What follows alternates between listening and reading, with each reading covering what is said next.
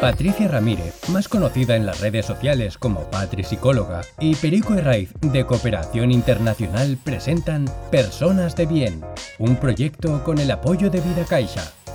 El segundo protagonista de este proyecto solidario es Juan José Badiola, que nos regala una lección de vida en los ámbitos de la enseñanza, la pandemia y el futuro de la sociedad. ¡Empezamos! Bueno, pues hola a todos y hoy nuestro invitado es Juan José Badiola, que es, eh, es un placer tenerte, de verdad, tenerte por aquí. Eh, una pregunta que hacemos siempre al inicio es que por qué nuestro invitado es una persona de bien, porque lo que buscamos es gente que de alguna manera inspire a otras personas. Y yo creo que tú llevas inspirándonos desde que empezó el tema el tema de la pandemia con, bueno, pues con toda la información, con toda la divulgación que has hecho y que ha ayudado a tanta gente a centrarnos en un mundo tan hiperinformado en el que hemos estado viviendo este último año y pico. Bueno, si me haces la pregunta, mi respuesta es la siguiente y es muy breve. Primero, yo, ya tengo una cierta edad, como se puede comprobar, aunque puedo disimular, pero no, no, no es así, la tengo. Y cuando uno tiene experiencia, de haber vivido ya unos cuantos años, ¿verdad? Pues te das cuenta, empiezas a valorar lo que es importante en la condición humana, ¿no? Y, en la vida en general, la relación con las personas. A mí, de todo lo que me ha pasado, que me han ocurrido muchas cosas, como a tantas personas, o sea, al fin y al cabo soy una persona más, ni más ni menos, ¿no? Pero sí que destacaría que mi actitud es que quiero ser una buena persona. Por eso me ha gustado participar en esto. No sé si lo soy, pero al menos sí que lo pretendo. Eh, ¿Y qué entiendo yo por ser una buena persona? Pues una persona que, bueno, que procura ayudar a los demás, que procura sentirse junto a los demás, especialmente con las personas que más lo necesitan y sobre todo, bueno, pues eh, transmitir elementos positivos, ya que estamos en una sociedad que a veces no abunda mucho, un cierto optimismo por, por, vivir y el mejor optimismo, y eso se logra, pues yo creo que a través de las relaciones personales algunos voluntarios son alumnos de suyos de veterinaria que estudian ahí y cuando hablan de su profesor de Badiola, aunque así le llaman, pues la verdad es que hablan con, vamos, con una sonrisa, con, cariño y con agradecimiento. Así que, desde el punto de vista de la gente joven y de sus alumnos corroboran desde luego lo que acaba de decir y el deseo ¿no? de, ser, de ser buena persona. Así que muchísimas gracias. Eh, y, sobre todo, bueno, también cumplir con mi obligación, porque al fin y al cabo los profesores lo que, lo que tenemos la obligación es de enseñar a los alumnos y también, ¿por qué no decirlo?, tratar de ser un ejemplo para ellos. Teniendo en cuenta todo lo que hemos vivido durante los últimos meses, ¿qué cree usted, profesor, que hemos aprendido como sociedad? Primero, yo creo que la pandemia, mire, yo soy de los que pienso que de las experiencias buenas se suele aprender poco, pero de las malas se suele aprender más. Esto es una, una reflexión puramente personal pero posiblemente sea compartida por vosotros también. Y yo espero que aprendamos algo de esto. Lo primero que se ha demostrado es que hay que tener un sistema sanitario pluripotente y que no, no debe estar enfocado solo de una manera muy particular. nosotros hemos apostado por la especialización y tenemos magníficos especialistas en los hospitales, ¿verdad? eso no se puede negar, al contrario, estamos orgullosos de ello. Pero, por ejemplo, ahora nos damos cuenta que la atención primaria estaba descuidada. ¿Quién es la atención primaria? Los médicos de base, los que se, primero se encuentran con estos problemas. ¿eh? Y está un poco descuidada también, esa es la verdad. Eh, y después, pues yo creo que la propia sociedad ha aprendido algo importante, que hay que tener un buen sistema sanitario siempre, porque al final la salud es lo más importante de la vida de las personas, uno puede tener lo que quiera, pero si no tiene salud, pues todo se acaba, ¿no? Eh, y eso lo dicen las personas que, que carecen de salud o que han tenido un incidente grave que les, ha privado de, la salud, ¿no?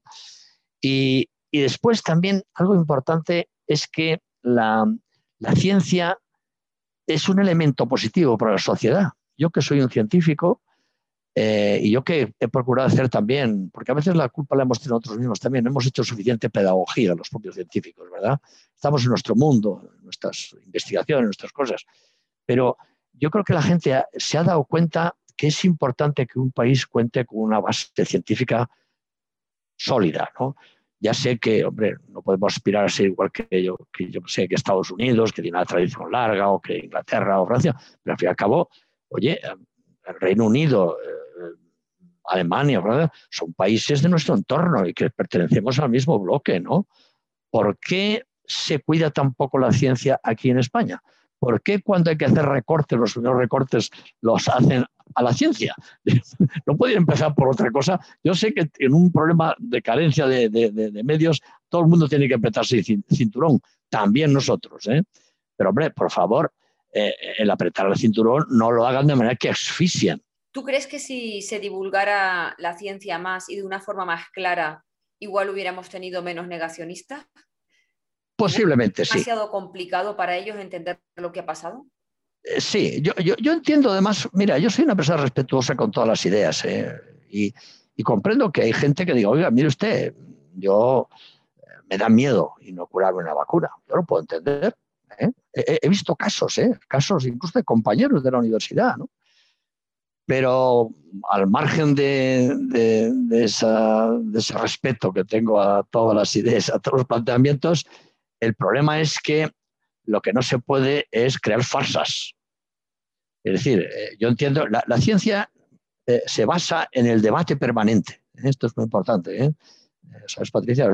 nosotros somos muy críticos, somos siempre críticos con nosotros mismos, con nuestros propios trabajos. Pero hay momentos, claro, si estuviéramos en, en, la hipercrítica permanente, no avanzaríamos. Hay momentos que ya las cosas van quedando más o menos claras y se va avanzando, se va avanzando. Y hombre, cuando ves los resultados, ¿qué ha pasado en el negacionismo ahora? Pues que están en franca retirada. Yo quiero recordaros que en un principio, por posturas negacionistas, incluso por miedo, por lo que fuera, casi un, solo un 40% de gente se mostraba dispuesto a, a ser vacunados, o un 35%. Hoy si haces una encuesta, yo creo que la inmensa mayoría, todo el mundo quiere vacunarse. ¿Por qué? Porque ha visto, ha constatado que es la única manera de evitar una, grave consecuencia que puede ser mortal. ¿Por qué la gente está eligiendo eh, como segunda dosis AstraZeneca, a pesar de tal vez la posible insistencia que ha habido recomendación de, pues otras? Mira, así, eso es, un, es curioso, es curioso. A mí eso me llama mucho la atención. Es un ejemplo, yo creo, paradójico, ¿verdad? Porque la gente que cree que la vacuna de AstraZeneca no es buena, porque es verdad que la vacuna está desacreditada, pero por dos cosas. Primero, por los problemas que ha habido, bueno, son cosas, reacciones adversas. Todos los medicamentos y todas las vacunas eh, tienen, pueden tener alguna reacción adversa. Eso, eso, es, es algo que ya eh, los que nos dedicamos a esto lo sabemos perfectamente. Otra cuestión es la frecuencia. Oiga, mire usted, es que una de cada tres personas va a tener un trombo y tal. Hombre, eso, es una cosa que se puede morir, eso ya cambia. Pero si es una cada 300.000 o cada 500.000, pues hombre, entendemos que eso pues, pues, hay que asumirlo, ¿no? Y es curioso cómo una vacuna que teórica, otra cuestión ha sido las, lo referente a la disponibilidad, a, los problemas que ha habido de abastecimiento, todas estas cosas, ¿no? que yo creo que los puedo entender porque el problema es que AstraZeneca es la vacuna más barata. Es la más barata comparando con las otras. Y entonces, para, para las fábricas de, esta, de, esta, de este producto, eh, la demanda era mucho mayor, porque muchos gobiernos del mundo, si pueden pagar la quinta parte eh, por, una, la misma dosis vacunal no va a pagar cinco veces más, eso está claro. Pero es curioso, ¿por qué ha ocurrido esto? Pues porque el ministerio cayó en su propia trampa, en una red que se, eh, eh, en, una inconsecuencia con buena intención, atención, con buena intención, no, lo digo con mala, con buena intención, pero se, se, se puso una cuerda en torno al cuello, ¿verdad? Y, al final ha salido ahorcado, ¿verdad? en esta materia. ¿Por qué? ¿Y, por qué es eso? Pues porque dijo, bueno, cuando ocurrió todo este problema de los posibles trombosis, esto es un problema de la edad. Cuanto más jóvenes, más frecuente. Era más frecuente, parece ser, estas trombosis en gente más joven o de mediana edad y, sobre todo en mujeres también. ¿eh? Entonces, eh, planteó que, bueno, pues que, oye, que por debajo de 60 años no se iba a, utilizar esa vacuna. a los mayores tampoco se atrevieron, pero claro, los mayores estaban con estas vacunas que aparentemente no tenían esos, esas relaciones adversas, ¿no? sobre todo Pfizer y Moderna, ¿no? Y ahí no se atrevieron a utilizarla la gente de más de 70 años, 70, 80, 90, etc. Entonces, ¿quién quedaba? El segmento de los de 60 a 69 años. Pero no, sabían, no, no cayeron en la cuenta que ya se había utilizado AstraZeneca para gente de menos de esa edad, que eran los servicios esenciales, policías, maestros, eh, gente de prisiones, etcétera, etcétera. Y que era una dosis que después había que utilizar una segunda dosis. Y claro, no se dieron cuando a la hora de, tener que utilizarlo, dijeron, uy, es que no podemos contradecirnos nosotros mismos. Si hemos dicho que no lo vamos a emplear por debajo de 60 años, ni para unos ni para otros. Y entonces se hicieron el recurso de, bueno, ¿de qué tenemos más vacuna y que suponemos que no va a pasar nada? Suponemos que era eh, utilizar las otras, AstraZeneca, perdón, eh, Moderna o sobre todo Pfizer. Y entonces, claro, idearon también un sistema. Ese, ese estudio que hizo Carlos III fue un estudio, en fin, francamente, desde el punto de vista científico, muy flojo y que no se sostiene. ¿no? Entonces, al final, se transmitió, la mayor parte de los expertos estuvimos en contra de esta situación, y ahí fijaos el papel importante de los medios de comunicación. Todos dijimos que, eran, que la agencia europea, que este es el problema, la agencia europea había dicho que se podía utilizar AstraZeneca, aún asumiendo ese riesgo hipotético de trombosis, número muy, muy, muy eh, alto de, personas muy bajo, perdón, personas vacunadas, y que por lo tanto pues, se podía utilizar. Y que combinar vacunas, mire, mirad, eso sí que lo puedo decir, ¿eh? que yo tengo experiencia en esto, no se suele hacer, no se suele hacer, no parece lo más conveniente. Y eso es el mensaje que, ha entendido la gente.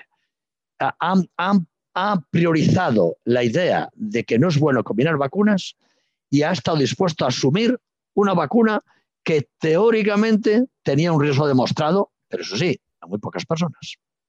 O sea que ha ganado la ciencia por encima de los mensajes políticos. Pues yo creo que sí, ahí ha ganado la ciencia por encima de los mensajes políticos. ¿Qué dice la ciencia? Porque a mí eso es algo que me genera mucha curiosidad, o, o si algún día los llegaremos a saber o no. ¿Por qué hay personas que se contagian con tanta facilidad y otra gente que conviviendo eh, con un positivo, hasta que no sabe que es positivo y convive esos dos o tres días antes, no se contagian? Eh, pues ¿es, algo genético? ¿Es algo del sistema inmune? ¿Es algo del grupo sanguíneo? Sí, no, no, no, no, no, cuidado, Patricia, no dices ninguna tontería, ¿eh? Puede ser grupo sanguíneo. Aunque eh, se te haya ocurrido así, por decir, oye, pues ¿qué puede haber que sea diferente uno de otro? Uno es el grupo sanguíneo. El grupo sanguíneo es muy importante. Pero bueno, primero, eh, claro, una de las razones más, más importantes es que el sistema inmunológico de todas las personas no es igual. Por ejemplo, las personas jóvenes, los niños, tienen un, sistema inmunitario muy potente y las personas mayores, pues desgraciadamente, no lo tienen. Pues ¿por qué? ¿Por qué? Porque tiene los organismos desgastados ya, mucho más desgastados. Y también eso afecta a la respuesta inmunitaria. Pero eso no explica todos los casos. Porque, por ejemplo, sabemos de matrimonios en los cuales ¿eh? En, mi caso. Eh, sí, matrimonios que, oye, que, uno de ellos se infecta y se pone incluso mal, y la otra persona, como su compañero, su compañero, su mujer o su marido, pues, pues están tan, tan frescos, no, les pasa nada. Yo creo que es un problema que todavía no está suficientemente estudiado, ¿verdad? Pero que no es nada nuevo también, ¿sabes, Patricia? Ocurre en otras enfermedades también. ¿eh? Eso, por ejemplo, la gripe también ha pasado. ¿eh? Y posiblemente dentro de poco iremos sabiendo, porque ahora hay mucha, mucha investigación, cuál es la razón básica cuando hayamos estudiado muchos casos, como el tuyo, como el vuestro. Claro. Es que desde la psicología, por ejemplo, la rama de la psicología positiva llegó un momento en que pensó ¿por qué estudiamos tanto a la persona que se deprime y no a la que no se deprime? Y aquí es un pues poco la idea. Porque eh, ¿Cuándo sabremos por qué los que teníamos que habernos contagiado no nos hemos contagiado? Pues eso demuestra, Patricia, de momento algo importante, que las ciencias no son elementos estancos, no son parcelas estancas, sino que unos aprendemos de otros. Y, por ejemplo, ese comentario que haces es muy oportuno en relación con la aplicación de, una experiencia psicológica, ¿verdad? Aparte que ya sabes que la psicología y la enfermedad están muy vinculadas. ¿eh? Los problemas psicosomáticos son muy importantes, ¿no? Pero bueno, eh, en este caso me eh, tienes mucha razón. Se, se, investiga a los enfermos, pero no a los sanos, a los aparentemente sanos, ¿no? Entonces, sí que es cierto que ahí hay una asignatura pendiente. mira, mirad, esto de el mundo de la virología, bueno, la relación entre un patógeno, puede ser un virus, una bacteria, un prior, lo que sea, y, el ser vivo, el hospedador, ¿verdad? Es un mundo terriblemente complejo, donde intervienen muchos factores.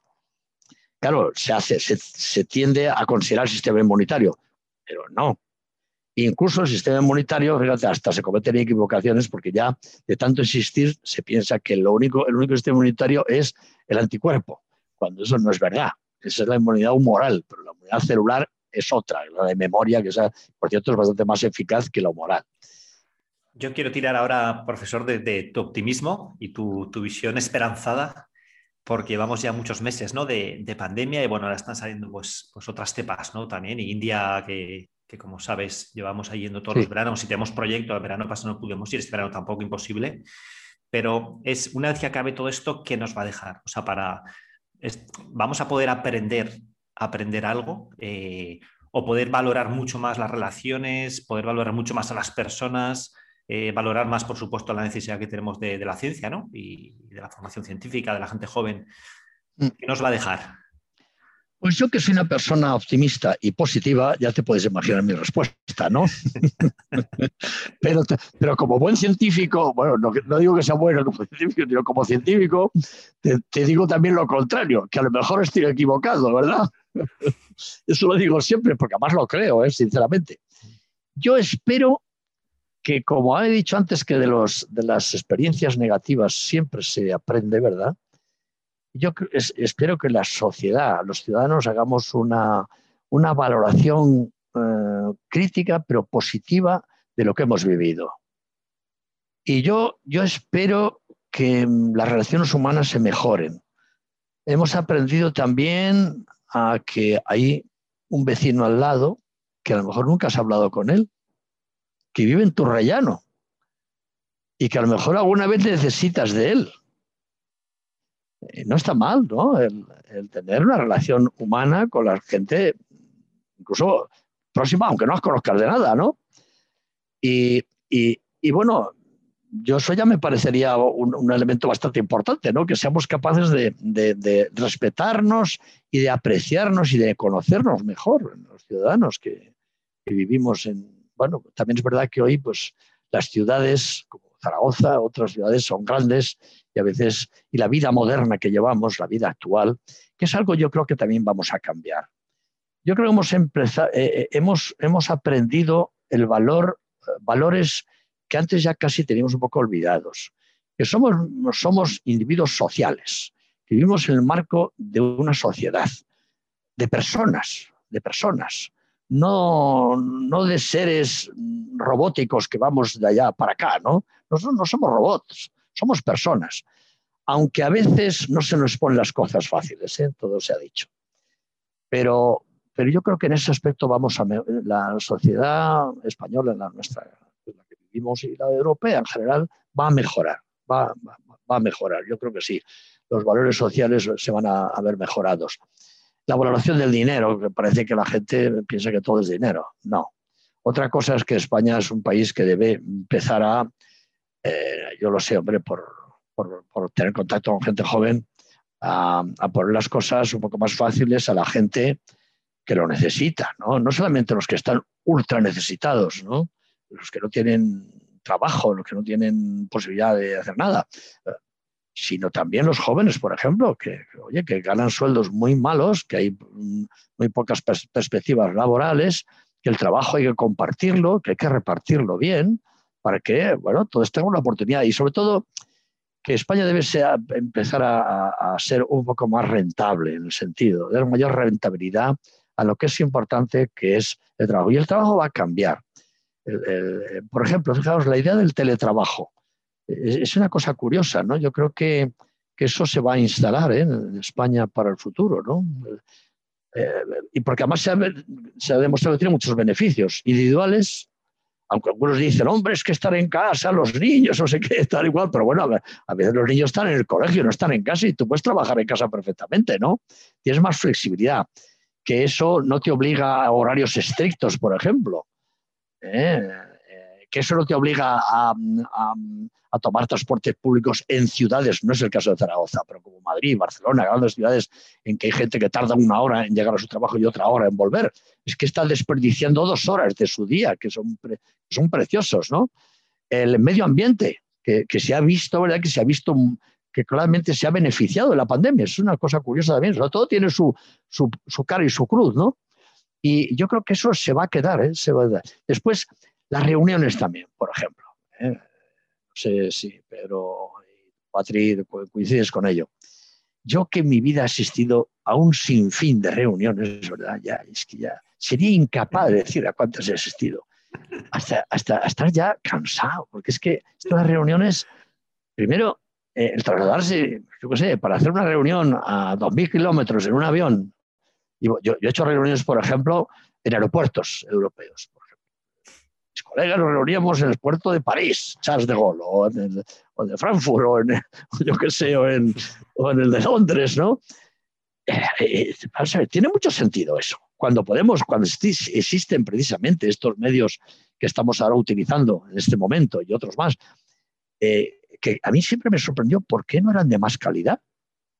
Ahora ya sí, se está, mejorando notablemente la calidad, pero es que hace unos años se cortaban, Claro, eso yo creo que también depende de, la red informática, ¿no? que en este momento nos permite mejorar mucho nuestras comunicaciones. Y yo creo que vamos a ahorrarnos muchas reuniones. El profesor, en, Bombay, en Bombay el problema que había era que, el gobierno pedía eh, la distancia social que la gente se pidiera en sus casas. Nosotros el proyecto lo tenemos en una zona de chabolas, de slums, inmensa, en Mumbai, y la gente se quejaba diciendo que, era imposible. O sea, que la distancia social, que yo nunca valoré, la posibilidad de, yo mismo valorar que podía estar en una distancia de un metro y medio, dos metros, ¿no? Ver eso como un valor casi de lujo, dices, caray, ¿no? Y miles de, bueno, millones, ¿no? De ciudadanos indios que en su propia casa vivían bueno, Viven así, ¿verdad? Cantidad sí, sí, sí. Y, la casa, y otra casa encima, ¿no? De chapa, y una calle donde viven, pues no sé, 50 viviendas que pueda haber 400 personas, ¿no? Y dices, caray. que son infraviviendas, ¿verdad? Sí, sí, sí, sí, O sea, la distancia social no podía. Dices, fíjate, ¿eh? Sí, eh, es curioso. ¿eh? es que, claro, ten en cuenta, Brico, que hemos vivido, eso no lo habíamos vivido hasta ahora. ¿Quién ha vivido eso de la distancia social? Además que puede resultar paradójico, porque también la distancia ¿qué quiere decir? Que no me tengo que acercar ya más a la gente por si acaso, es por si me contagia algo que no sé qué es, pero podría ser, ¿no? Pero sí que es verdad que en sitios, pero fíjate, yo te he puesto ese ejemplo de aquí de España, claro, ya, si me, si me pones el ejemplo de la India, sí, Totalmente a, a, mí me ayudó mucho a tener perspectiva, ¿no? De decir, ostras, claro, eh, claro, claro. yo mismo, que, que, igual eso lo valoraba de una manera neutra, ni positiva ni negativa, o igual tal negativa, de repente. Ahora lo has visto que es un valor. Claro, es decir, o sea, tengo que agradecer que puedo yo mantener esa que sí, que sí, en mi propia casa, ¿no? A pesar de que no tenga otra serie de, cualidades, de características. Lo he vivido en, Brasil. He vivido esa situación en Brasil. Yo tengo una hija mía que estuvo un tiempo trabajando allí en Brasil y en el propio vivía en Río de Janeiro, fíjate, lo que fue la capital de Brasil. Aquello es que es una, es una favela continuada, ¿no? Y es la misma situación. Bueno, no, quizá no tan dura como en India, pero, pero también muy dura, ¿eh? Y, fíjate, volviendo aquí al mundo rural, no olvidemos que España es un país abandonado, despoblado. Es un problema social muy grave que tenemos, social, medioambiental eh, eh, y humano. Es decir, que eso no pasa en otros países europeos, ¿eh? pero en España sí que pasa. Y eso hay que resolverlo, porque eso, eso no se puede permitir. Que tengamos el 80% del territorio sin gente, eso no es de recibo.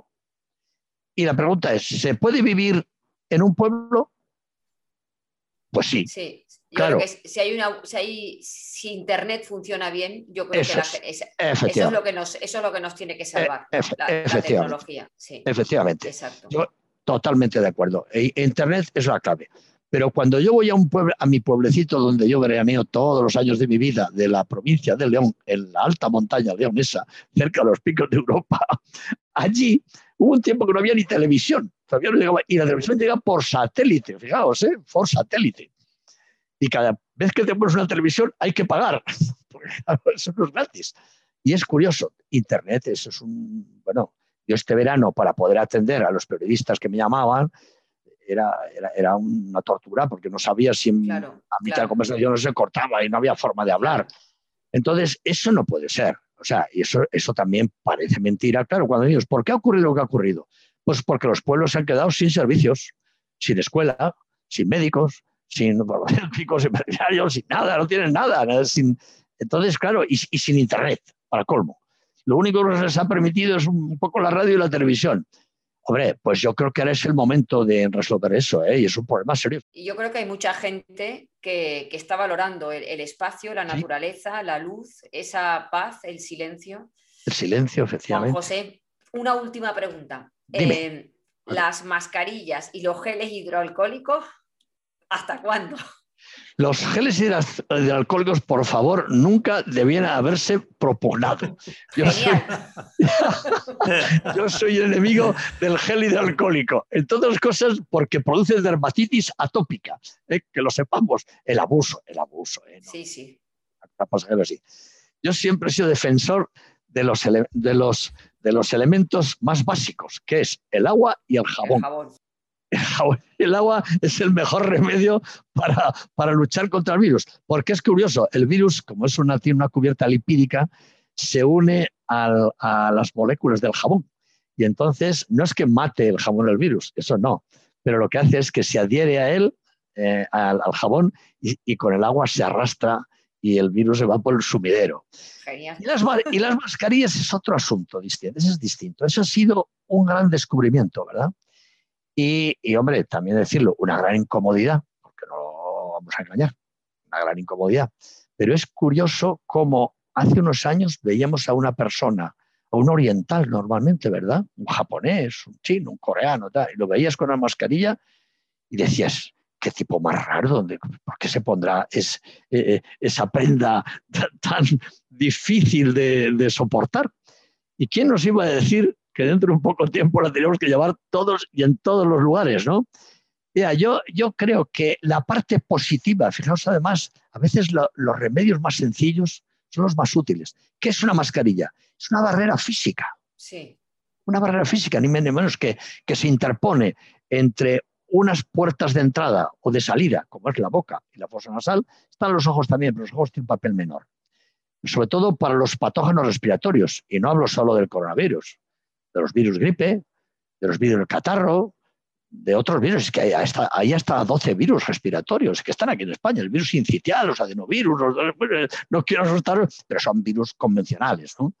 O, por ejemplo, ¿qué, os voy a decir? La legionela, que lo tenemos aquí también, ¿eh? una bacteria, en fin, que no es tan aconsejable. Entonces, sí que es verdad que las mascarillas han sido una barrera muy eficaz para prevenir infecciones no solamente del coronavirus, sino también infecciones de otro tipo. Este año ha habido muchos menos catarros, lo dice todo el mundo, ¿eh?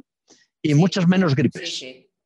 Muchísimas gracias por haber participado con nosotros. Perico se queda por aquí para, para despedirle. Ha sido un placer aprender y seguramente que toda esta información pues, va a seguir ayudando a mucha gente que, a pesar de la sobreinformación que hemos tenido, todavía tiene dudas. ¿no?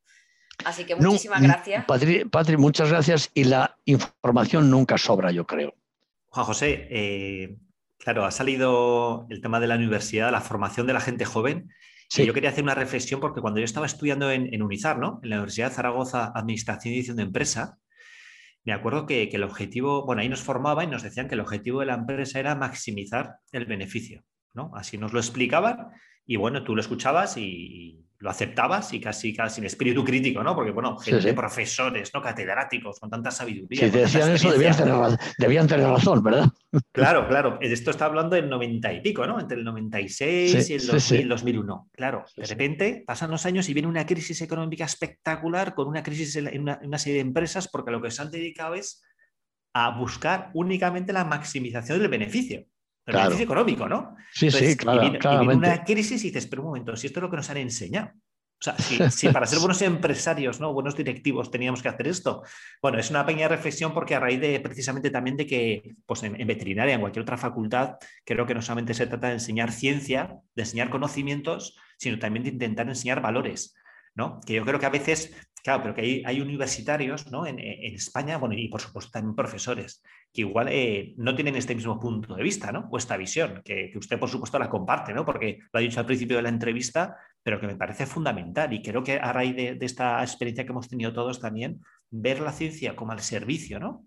Los avances científicos, los estudios, las inversiones al servicio de la humanidad para mejorar la salud, me parece que es un, un punto de vista correcto, ¿no? Adecuado y parece que tenemos que, que seguir insistiendo ¿no? en, en, esto y no dar por supuesto que los empresarios, los científicos y por supuesto los estudiantes universitarios tienen ya los conocimientos eh, en cuanto a valores, no me refiero, éticos, necesarios, claro, para, para llevar a cabo de manera positiva, eh, cual, me da igual si es una empresa o es, o es una ciencia, ¿no? O, o, la política, ¿no? También. Uh -huh. no, yo, yo, estoy, yo comparto totalmente lo que acabas de decir. Yo creo que en la universidad hemos perdido, yo creo, bastante. ¿eh? Pues quizás por, por, la masificación también es posible, por el cambio de valores también, la evolución social. Eh, a mí, de verdad, me entristece cuando veo que lo único que tengo que enseñar son aspectos estrictamente técnicos o científicos, ¿no? Y que, y lo malo es que muchos profesores lo han asumido ya como una realidad. Eh, y también los alumnos, que es lo peor. Entre los dos, entre los dos sectores hemos asumido esto y eso me parece de verdad muy malo, muy malo para el futuro, porque ¿qué, qué, qué, ¿para qué valen cabezas que están bien formadas, pero que son incapaces de tener valores que sean capaces de transmitir a, la, a, a los conciudadanos, a la gente que está contigo, y, y, que, y, que, lo único que piensan es en que a ver qué hace, a ver cómo lo hacen para tener un buen empleo eh, donde el beneficiado sea exclusivamente él. Pero por favor, vamos a ver. Eso es muy triste, muy duro. ¿eh? A mí, de verdad, yo en ese aspecto sí que decirte, Perico, que yo me siento, no digo decepcionado, pero a lo largo de estos cuarenta y pocos años que llevo enseñando, ya no me siento tan cómodo como entonces. Yo entonces, es verdad que había menos gente también, ¿eh? eso hay que decirlo. Cuando tienes demasiada gente, la comunicación es más complicada. Pero, pero yo hace años, cuando llegué a Zaragoza, en el año 76, por ejemplo, como profesor, pues la verdad es que tenía una comunicación muy estrecha con mis alumnos y, les transmitía valores y les transmitía experiencias y les decía cosas que hoy no puedo decirlo, porque es que, incluso es que, sinceramente, Brico, cuando lo dices, mm, te están pensando, oye, qué pesado este tío que dice aquí, venga aquí hablando, no sé qué, tal. Y digo, oye, venga, que el programa hay que cubrirlo, que hay que tal. Yo, yo soy de los que pienso, mira, chicos, si hay alguna cosa que no se puede explicar, no pasa nada, no pasa nada. Todo se puede dar por escrito, se puede resumir. Y eso es verdad, yo creo que hemos perdido mucho esto. Si esto no, no se recupera, yo no le un buen camino a la sociedad española, ¿eh? lo digo sinceramente, ¿no? Y después la empresa, bueno, la, empresa que, mira, eso sí que yo creo que ahí se ha mejorado la cuestión, ¿eh? Eh, mucha gente en España veía la empresa como algo negativo, gente que se querían aprovechar de los demás, que iban a sacar a los, a los, a los consumidores a los ciudadanos, eso qué tal. Y eso yo creo que ha cambiado afortunadamente. La empresa crea riqueza y hay que entenderlo así. Y después está algo muy importante que yo creo que los buenos empresarios y los no tan buenos han asumido, es la responsabilidad corporativa. ¿no? Es decir, que los, ellos entienden que tienen una labor social. Es necesario, evidentemente, el beneficio, pero no tiene por qué ser el único y el principal objetivo. Exactamente. Es una condición necesaria, igual que respirar. Si no respiras, pues te mueres, Exactamente. pero, tienes, pero, pero tienes que pero, respirar, evidentemente. Pero no vives, no, no, te levantas cada mañana no, para respirar, ¿no? Como único objetivo. pero es verdad que eso yo ahí sí que fui un poco crítico porque, bueno, como yo siempre también está ligado a entidades sociales, ¿no? Al un, componente más de, de, contribución, ¿no? Ya desde pequeño sí. con, con, ONGs, oír es una facultad y solo eso, ¿vale? Es un poco ostras, triste, ¿verdad? Sí, sí, dije yo. Es un caray. poco triste. Pero claro, y luego años después resulta que estamos criticando al sistema económico capitalista porque solamente se busca, pues es que si estamos... Si es que, o sea, lo que se ha enseñado es eso, solamente. Claro, claro, claro. Y, fíjate, desde la RSC, nosotros la, con la ONG tenemos más de 100 empresas que colaboran con nosotros, eh, con la ONG a nivel nacional, ¿eh? Y, esto, y va creciendo. Y hemos visto también durante la pandemia cómo había empresas que nos llamaban porque querían eh, echar una mano a... Entendían que había familias y situaciones ¿no? y colectivos muy necesitados y también ha habido gente que nos ha echado una mano que antes no lo hacían y nos han llamado para poder ayudar. Así que ahí sí, que hemos visto una solidaridad general. Yo, estoy de acuerdo, Brico, y además lo he constatado también con gran alegría por mi parte, que ha habido muchas empresas que se han sentido muy solidarias, en que se han sentido en la obligación solidaria de colaborar. Moralmente, no, no por obtener un beneficio, no, moralmente, moralmente, éticamente, ¿no? Y eso ha sido otro elemento muy, muy positivo, estoy de acuerdo contigo. Don Juan José, ha sido una auténtica maravilla y hemos tocado distintos palos ¿no? de la política, los medios de comunicación, el COVID, ¿no? la higiene, las vacunas, en fin, y por supuesto la responsabilidad social e individual ¿no? de cada uno de nosotros, de forma jugamos en equipo. Muchísimas gracias por, tu presencia, por tu sabiduría y por tu disponibilidad, tanto con nosotros como durante todos estos meses atrás, con tantos medios ¿no? y, instituciones que te han llamado para, para preguntarte, para aprender que es una maravilla contar en España con científicos, ¿no? Y, con, científicos que, tienen mucha ciencia, pero también mucha sabiduría, ¿no? Con ese componente también componente de transmisión y de valores. Me parece ya imprescindible. Así que nada, que, muchísimas gracias. De nuevo, enhorabuena, enhorabuena Perico, ¿eh? A tu disposición para lo que quieras en el futuro, ¿eh? Personas de Bien es un proyecto de entrevistas a quienes por su forma de vivir, sentir, pensar y actuar pueden inspirar y transformar a otras. Queremos agradecer el apoyo de Vida Caixa, que ha hecho posible este episodio en el marco de su compromiso con un futuro sostenible.